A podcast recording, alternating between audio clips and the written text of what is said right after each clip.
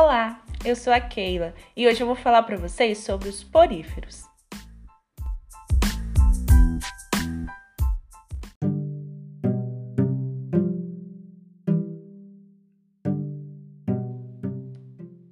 Os poríferos são animais aquáticos, em sua maioria marinhos, mas também conseguimos encontrá-los em ambientes ducícolas, ou seja, ambientes de água doce. Eles apresentam inúmeros orifícios pelo corpo. Esses orifícios também podem ser chamados de poro, isso dá o nome porífero. Os adultos são céssio, ou seja, eles não se locomovem, ficam presos no substrato. Já a larva, a forma jovem do indivíduo, é chamada de livre ou natante. Há uma pouca diferenciação histológica nesses indivíduos. Isso quer dizer que eles não apresentam a diferenciação de tecidos como nós, por exemplo, que temos tecido adiposo, tecido conjuntivo, ósseo. Essa falta de tecido também faz com que eles não possuam órgãos ou sistemas e por isso são denominados parazoários e também são chamados de aneuromiários por não possuírem o sistema nervoso. Os poríferos são animais filtradores, ou seja, alimentam-se de plânctons, que ele vai filtrando nessa água onde ele está localizado.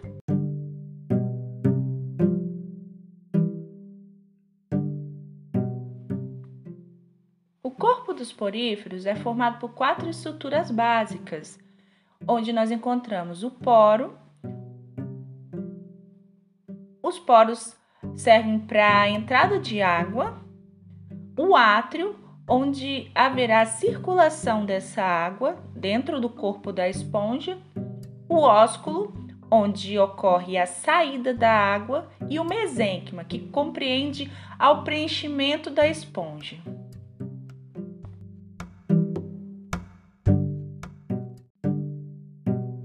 Além do mesênquima, existem outras estruturas para a sustentação do corpo de uma esponja. É a parte que vai formar todo o seu endoesqueleto.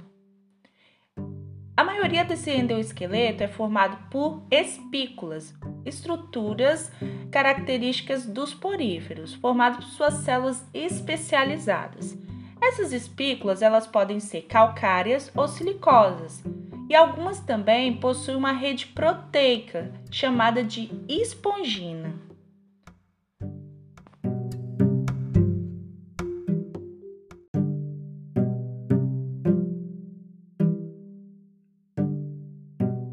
No quesito alimentação, as esponjas são animais filtradores, ou seja, retiram seu alimento de partículas presentes na água que circula no seu corpo. A água leva cerca de 2 segundos para entrar pelos poros e sair pelo ósculo de uma esponja de grande porte. Como exemplo, nós temos a esponja barril. Nessas esponjas, a filtração de uma tonelada de água gera cerca de 30 gramas de alimento.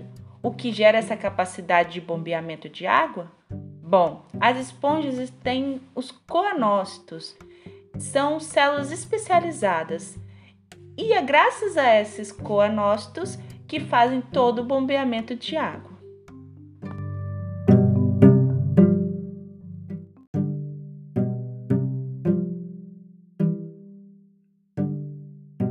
Mas quantas células especializadas têm esses indivíduos?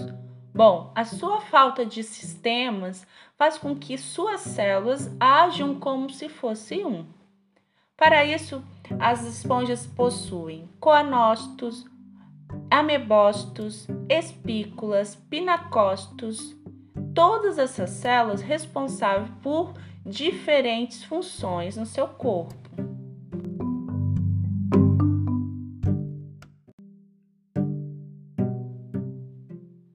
As esponjas também possuem tipos morfológicos diferenciados nós determinamos três tipos, os chamados ascon, sicon e leucon.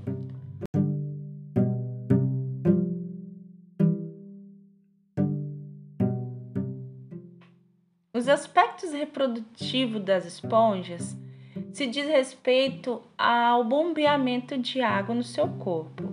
Na reprodução sexuada, o encontro desses gametas masculino e feminino vai ocorrer na água. Ou seja, as esponjas de uma população vão sincronizar o lançamento de gametas e dessa forma haverá uma fecundação na água.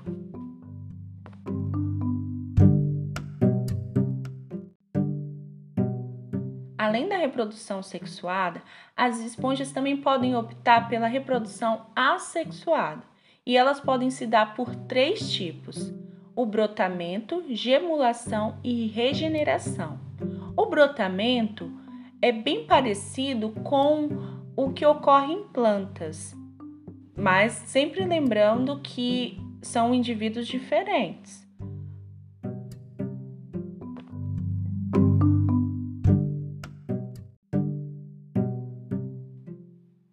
brotamento se deve a um broto que nasce na própria esponja.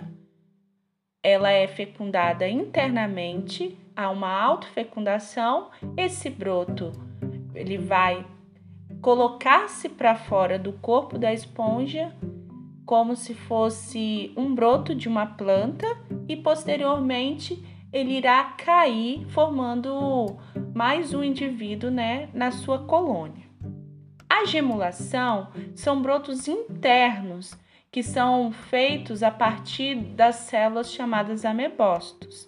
Esses brotos eles vão ser internos e posteriormente são expelidos pelo ósculo.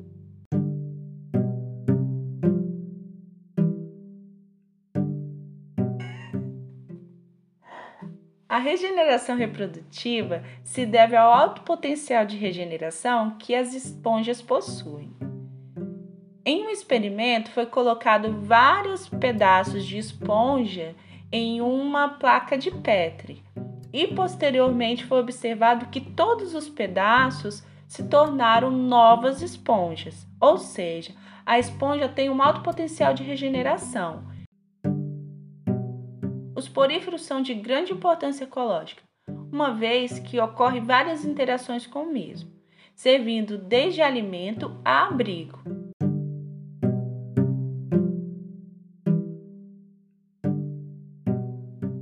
Tartaruga marinha, por exemplo, ela se alimenta de esponja. O paguro, ou também ermitão, um tipo de crustáceo, ele se abriga entre as esponjas. O pepino do mar aproveita a corrente de água gerada pela esponja para capturar alimento que fica em suspensão na água. Já o peixe-sapo fica camuflado entre as esponjas e assim se protege de predadores e também pode surpreender suas presas.